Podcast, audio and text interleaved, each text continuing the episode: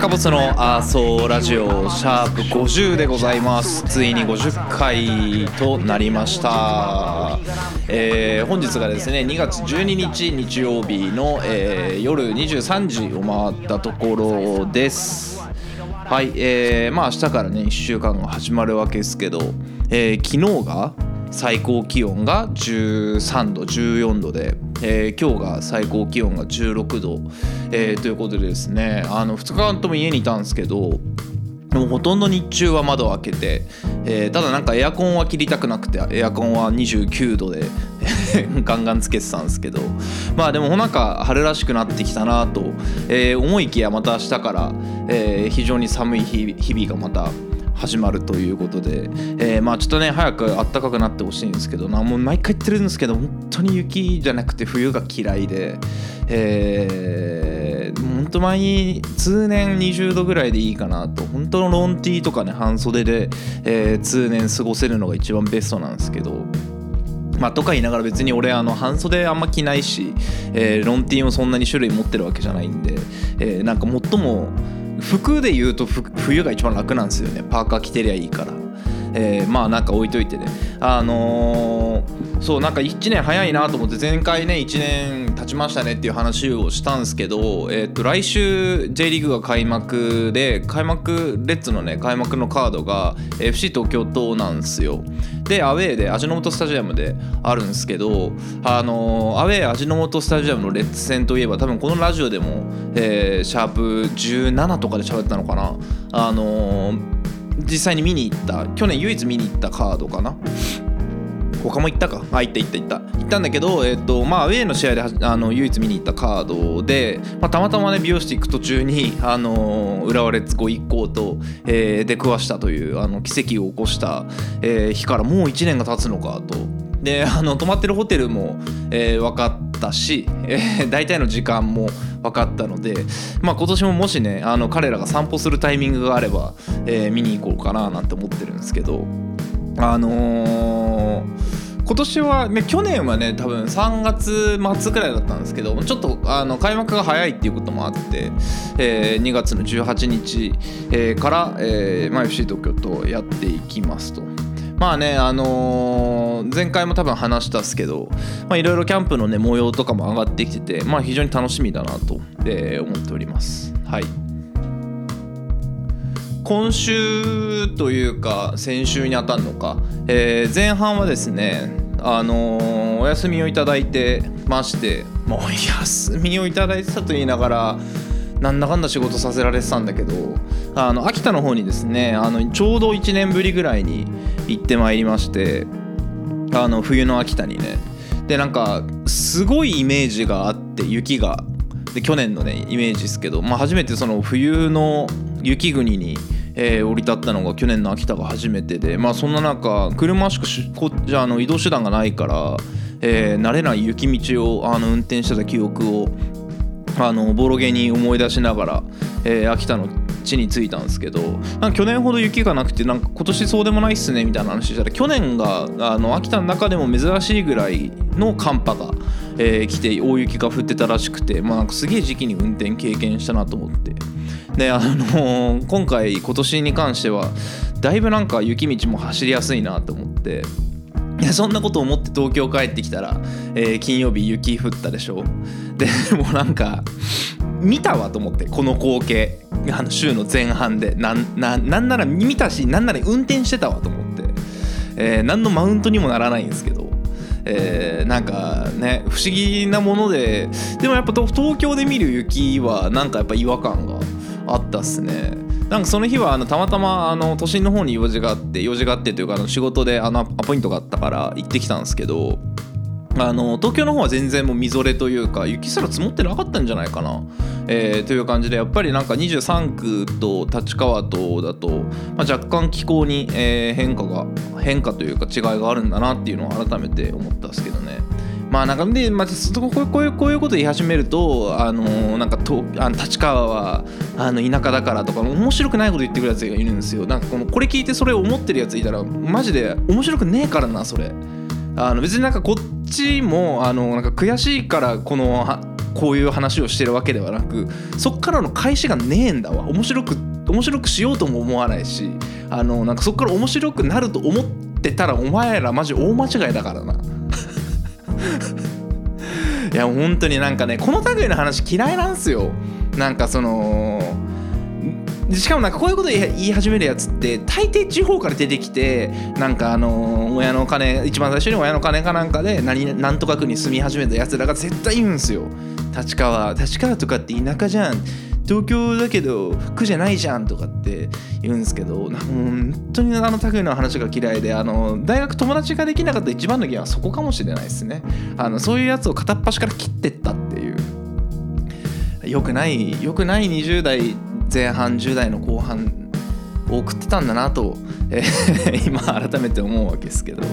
まあなんか出張もあったしあのーまあ一応ね出張中は基本あのオフィシャルなものは経費なんですけど、えーまあそれ以外のね自分の飲み食いしたものとか実費になるから、えーまあただでさえそのお金がない中、えーでやってたのでほんと今週末はあのゆっくりしてたんですけどあのー前回言ったかな？あの初めてそのペットホテルうさぎをね買ったあのお店のペットホテルにピーナッツを預けたんですよ。でえっとまあ別に全然そのいつもね爪も切ってもらってるし信用してないわけじゃないんだけどまあでもこう常に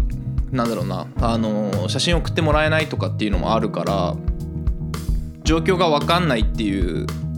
意味も含めて非常にこう心配をしてて。でまあもうねあいつは実家は慣れてるから実家だったらまあいいんだけどまた環境が変わってなんか変なストレス感じないかなと思って。でまあ結局何もなかったんですけど、えー営業時間が6時までで、えーフライトの関係でその日中に取りに行けなくって。でまあだいぶ時間が経ってその1日回った後に取りに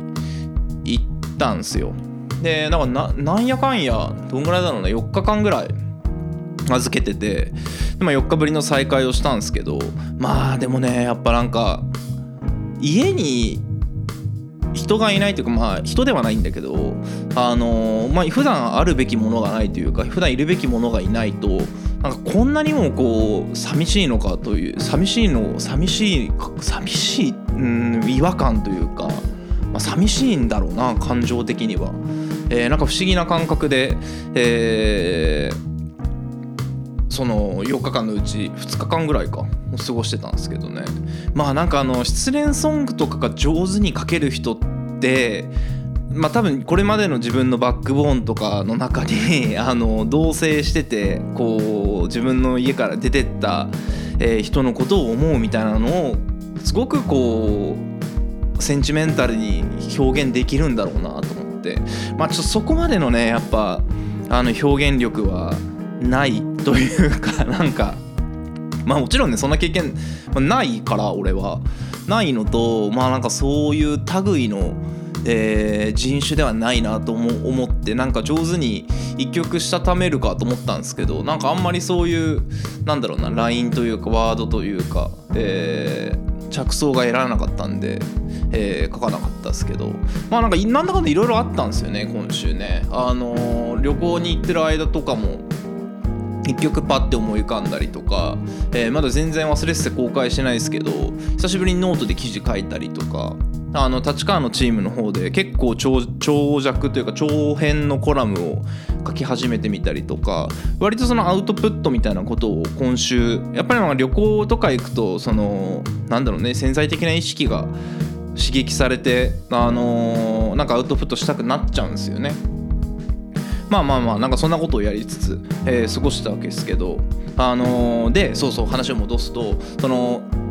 ペットホテルからピーナッツを引き取りに行く時にあのーピーナッツのまあ妹弟分たちがあの生まれてたんですよ。1月6日に生まれたのかな。であのまあ、彼らの情報はあの爪切り行くタイミングとかで知っててで生まれたのと、まあ、写真もね Facebook とかで見せたりしたんですけどまあなんかやっぱ可愛い赤ちゃんやっぱ可愛いんですよとにかく。でまあねもともとまあ1匹ピーナッツだけ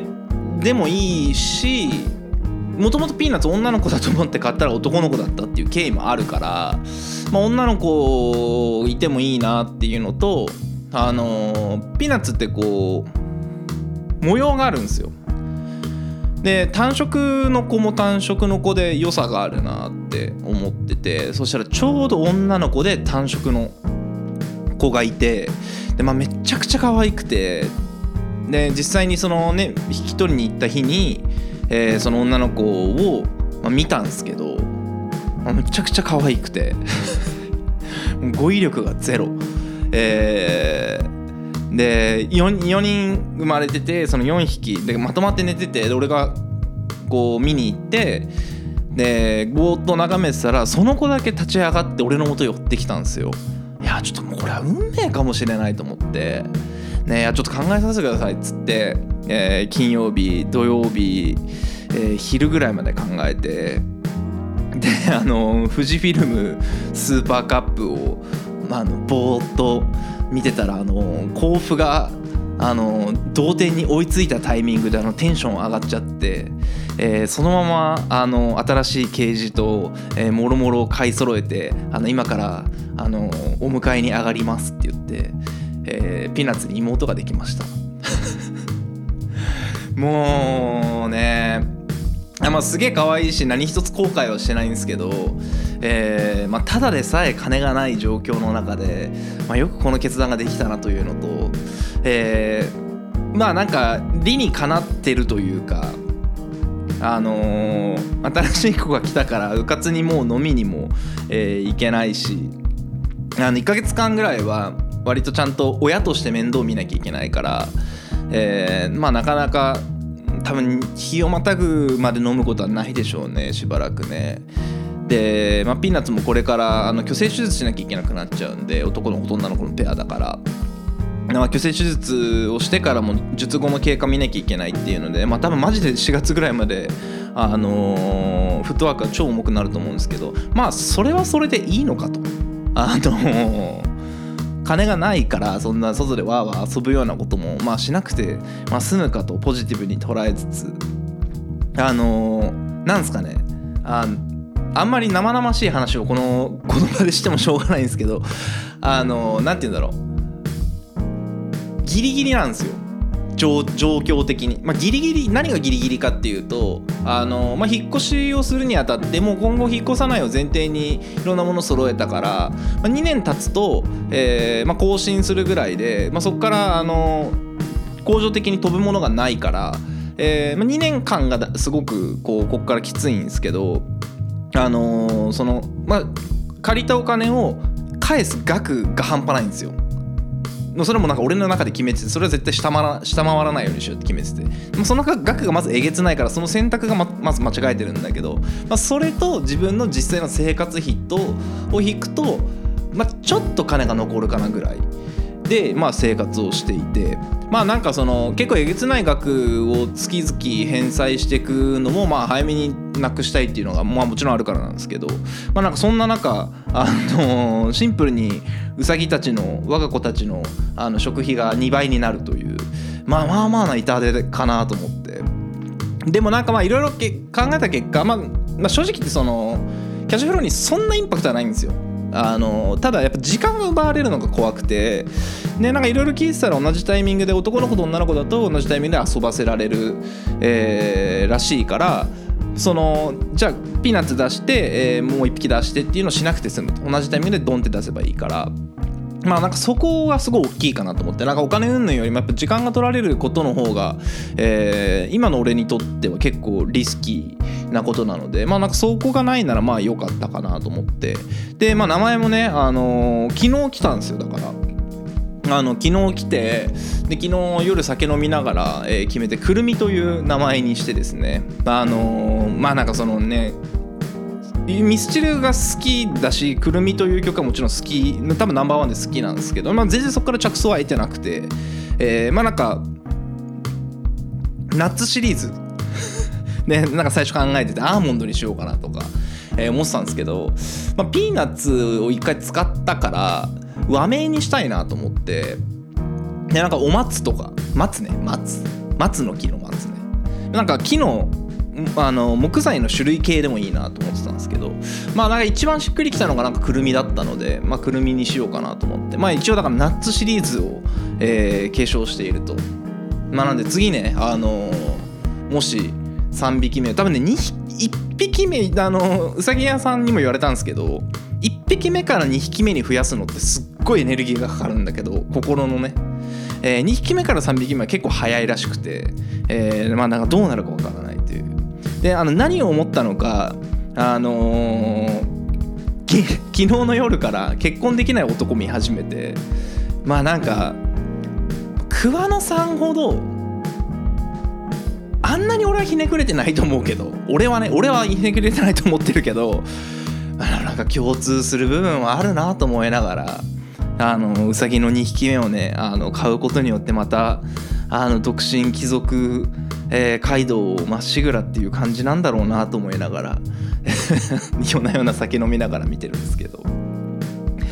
まあでも楽しいっすよ。あのーやっぱピーナッツとばっかコミュニケーション取ってたのがもう一人コミュニケーション取る相手が増えるっていうのとやっぱりピーナッツにとっても新しい子にとっても仲間がいるっていうのは、えー非常に面白いだろうしあのーまあ子育てっていうとね本当に子育てしてる人に怒られるそうですけどあのーなんだろうな。こう家が賑やかになるというか、まあ、彼らはねもちろん俺からしたら家族なんで、えーなんか家族3人で、まあ、あのまたこれから楽しくやっていけそうかなということでまあなんか散々お金の話と時間の話とすごいあのペットを飼うにあたってすごい嫌なところを、えーつまんじゃったんだけどなんかまあそれ以上の、えー自分の人生に対する、まあ、自分人生というか自分のね生活や暮らしに対するあのー大きなね、ポジティブな要因だと思ってるので、まあ、非常に、あのーこれからが楽しみですね。はい、でですね、あの前回から日本語ラップをこう俺なりに解釈をするという、あのやつをやり始めたんですけど前回が、あのバシさんと、えー椿さんの「愛のままに」をやって今回何にしようかなと悩んでたところ、えーちょうど先週末ぐらいかな、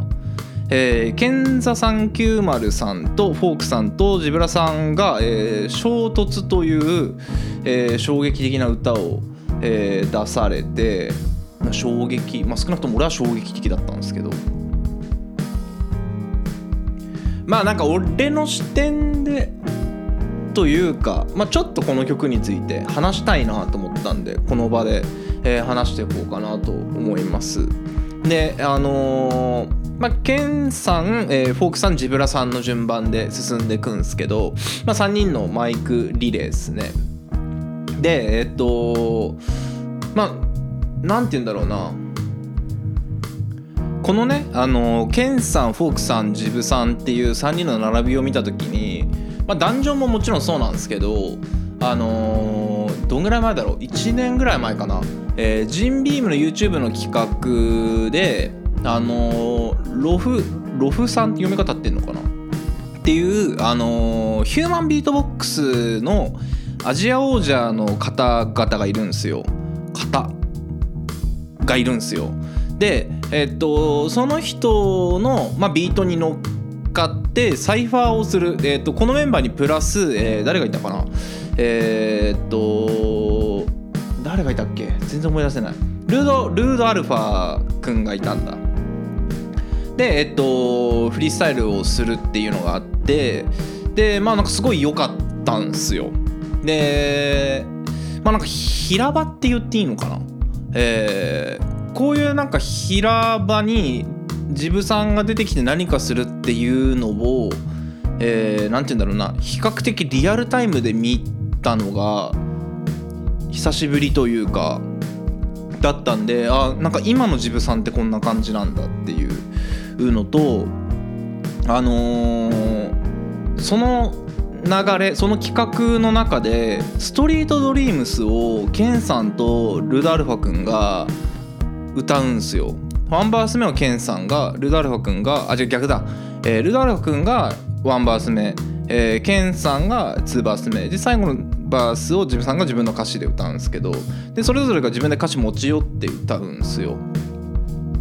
でなんかそれもすごい良くて、えーで多分このラジオでもその「ストリートドリームス」は多分紹介をしてて俺も、えーなんかこの曲聴くと高校生の時に自転車であの高校通ってたのを思い出すんですよねなんかあのふつふつとした感じというか思い出すんですけど、えーなんかそこに近いものがあるなと、えーケンさんのバースを聞いてて思ったんですね。で、まあ、よくよく聞いてみるとででもなんかそういうこと言ってるのって割となんかケンさんのバースの中でも、えー最後の方なんですよ。でじゃ最初の何言ってるかっていうとその一番最初から「うのドストレス」「ゴー寝ても覚めても止まらずにまた紆余曲折」えーえ経ても完全燃焼衝突は避けて通れない大怪我してもマジで懲りないっつってるんですよ。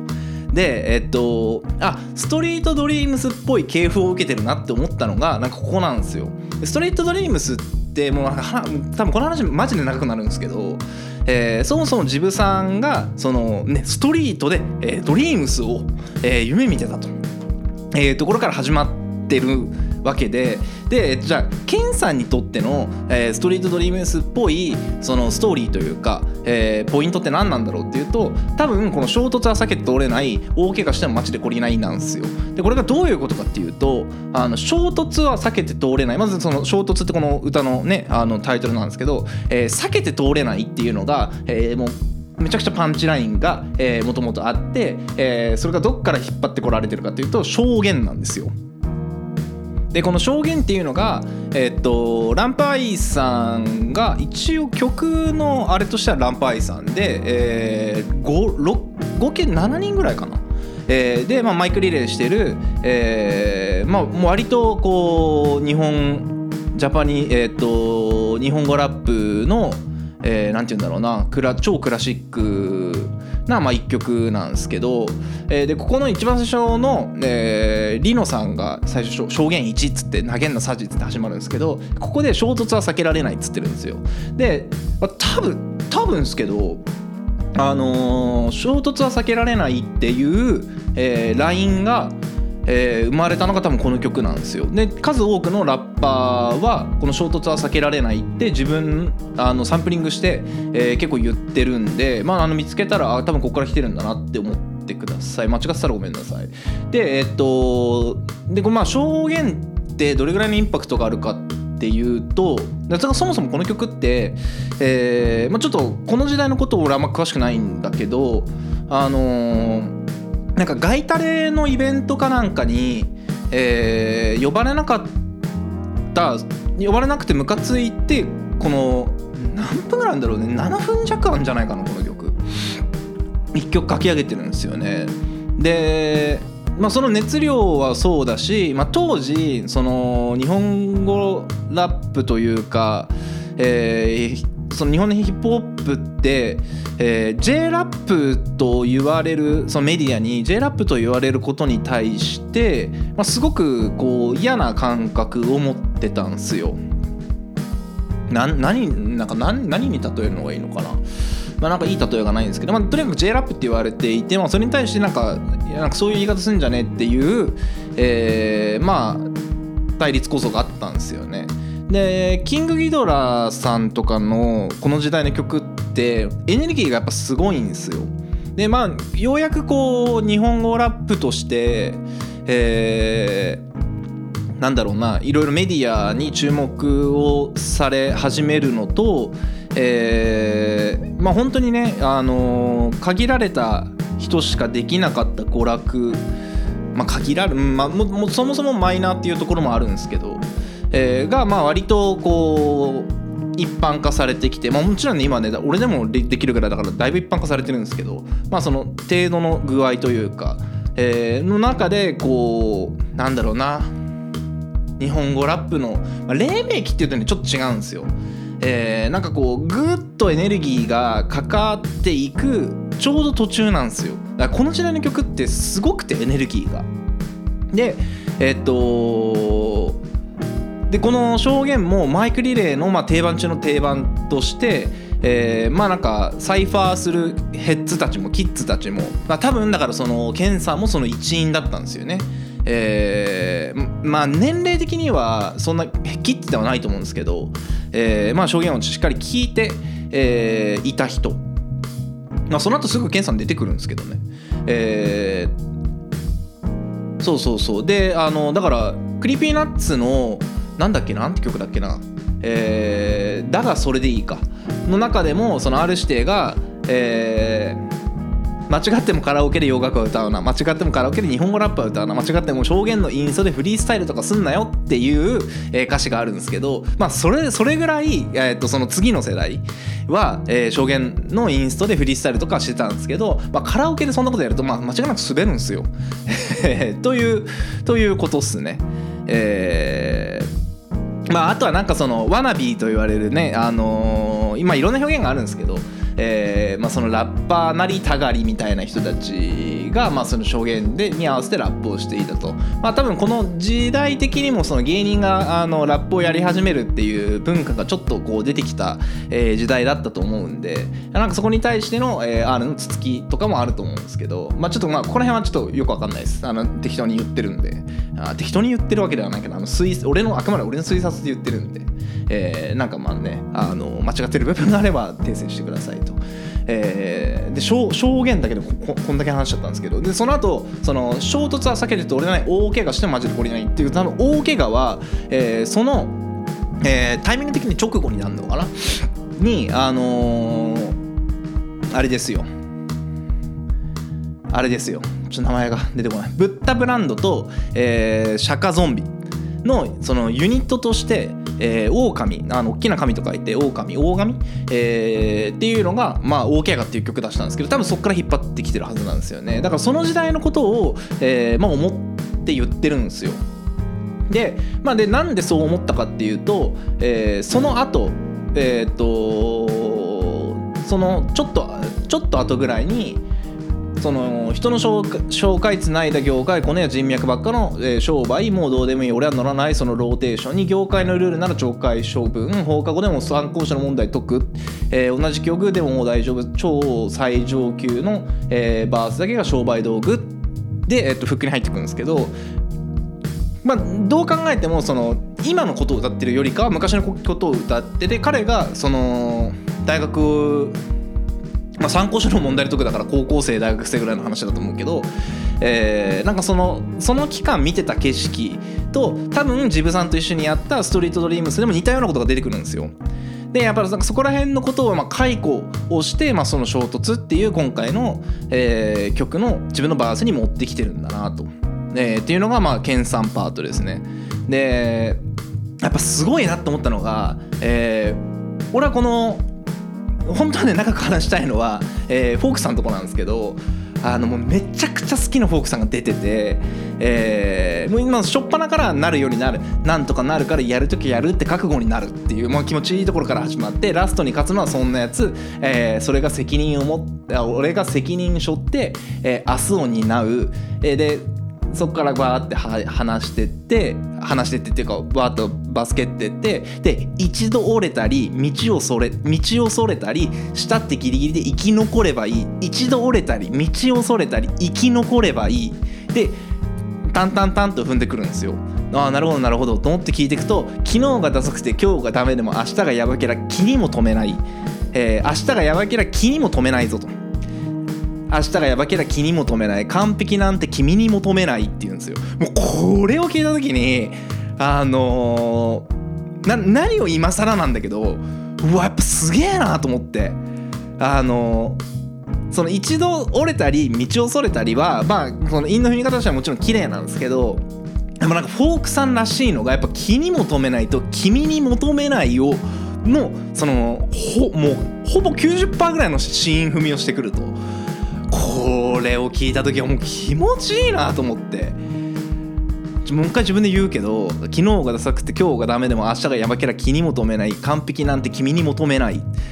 すっごいっすね。でその後ですよ。それを期待してぶつかり合って、えっと、衝突の先で未知との出会いそれを期待してぶつかり合っちゃう。次は誰？フズカミナッチャっていうんですよね。なんなんですかねこの気持ちなんか気持ちいいとこで見つけたいな俺も。でなんかあの疑問だったのがあの一番フォークさんの一番最後のバースで「やるならやったろうがモットーやるならやったろうがモットーさ」で芸術は爆発だ岡本さんって言うんですけどなんかもうもうちょっとちゃんとこうフロー的に気持ちよく踏みに行くんだったらやるならややるならやったろうがモットーさ芸術は爆発だ岡本さんでいいかなと思ったんですけどなんか綺麗にシュッてやりに行ったんですよね。芸術は爆発だ岡本さんって。ああなるほどと思ったんですけどちょっとここが本人に聞きたいなと思いました。なんかゴリゴリ踏みに行ってよかったんじゃないですか。でもなんかまあそこも美学なんだろうな。ちょっとここは分かんなかったですね。俺だったら、えーやるならやってろがモットーさ芸術は爆発だ岡本さんっていうイントネーションっていうかアクセントの取り方をしに行ってたかな。はい。ちょっとね、まあ、フォークさん、ま、マジで言いたいこといっぱいあるんですけど、えーこんぐらいにしておきます。あのとにかく気に気に求めない君に求めないはマジでやばいです。もう本当に好きこのこのライン。しかもあれなんですよ。あの4小節で区切っあえっと8小節で区切ってってる中のあのその8小節ないじゃないんですよ。なんて言うんだろうな。えっと違う8小節ないじゃないな。その小説あちょっとよくわかんねえな音楽理論が。小説のまとまりってなんて言うんだろう。小そのグループの中じゃないんですよ。なんて言うんだろうな。8- 8×4、8×4、8×4 で続いてたとしたら 8×4 の最後と 8× 次の 8×4 の最初で、えー、気に求めない君に求めないっつってるんですよ。だからそのななんでそうしてるかっていうと多分あの俺はまだねそこら辺のその曲の作り方が素人だからできないんですけど多分同じその 8×4 の中にまとめちゃうんですけど、まあ、おそらくこれは想像するんですけど、えーあえてその 8×4 のケツと、まあ、8×16 でもともと 8×8 とかでも物事考えたら全然話は違うんですけどでもまあ4の区切りが綺麗なんです。基本的にそれで進んでいくんですけど、まあ、ケツと最初に持ってきたのはその話の連動性っていうか陰の射程距離みたいなと陰の距離感みたいなところを、えー担保するためにあえてこの2単元で1つですよっていうのを作り出したのかなって、まあ、聞いてて思ったかな。まあなんかもうちょっと俺より 詳しい人いたら教えてください。あのまあなんだかんだ言ってねそのその証言とか大怪我の時代は全然まだ小学生に上がってないぐらいだしねまあはっきり言ってあのこっち系のヒップホップをそんなにかじってきてたわけじゃないし、えーもちろんねバトルもそんなに見てなかった人だから、えーその歴史的なところはね実はあんまりインプットがないんですよ。あの後からその知ってってるっていうのがその後からの後天的なインプットの量がえげつないだけであって、えーまあ、ここら辺がねよく分かってないのが正直なところなので、まあ、ちょっとこのね予測も含めて、えーこうじゃないかっていうところで話は、えーしちゃってるんですけど、まあ、どちらかというとあのさっきのフォークさんみたいなああいうところをしっかりとこうピックアップして、えーこのラこのねあのコーナーでは話していきたいなとは思ってます。でまあ最後がまあお待ちかねのジブさんなんですけど、まあ、ちょっとあんまり細かいことを言うつもりはなくってなんだろうあのーまあ、最近ジブラさんは本当によく、あのーフューチャリングであの客演としていろんな曲入ってる印象が強くてなんだろうな代表的なところで言うとあのーパンピーさんとビームくんのあの少年時代に入ってあのジャミン97えっ、ともともとなんだっけなあれは。真っ昼間か、えーのまあサンプリングみたいな、えー、なんかリなんだろうな。リニューアルバージョンというか。2023年に22年バージョン。令和あのあの曲の表現で言うと令和4年バージョンをやってああいう感じで来るかっていう。なんかあの、まあ、当時の真っ昼間から、えー、なんて言うんだろうな令和のジブラかっていう。令和のジブラはこんな感じなんだ。かっけえなっていう。って思ったところから始まり、えー東京キッズのえーもともとねあのーイオくんとモニホースくんがやってるやつをえっ、とハンニャさんと2人で、えーやった東京キッズでああなるほどっていうその一番最初に東京生まれヒップホップ育ちを持ってきてえーなんとなくこう当時のこのジブラ感を出しながらもただなんかやっぱりこう大人になった、えージブラが、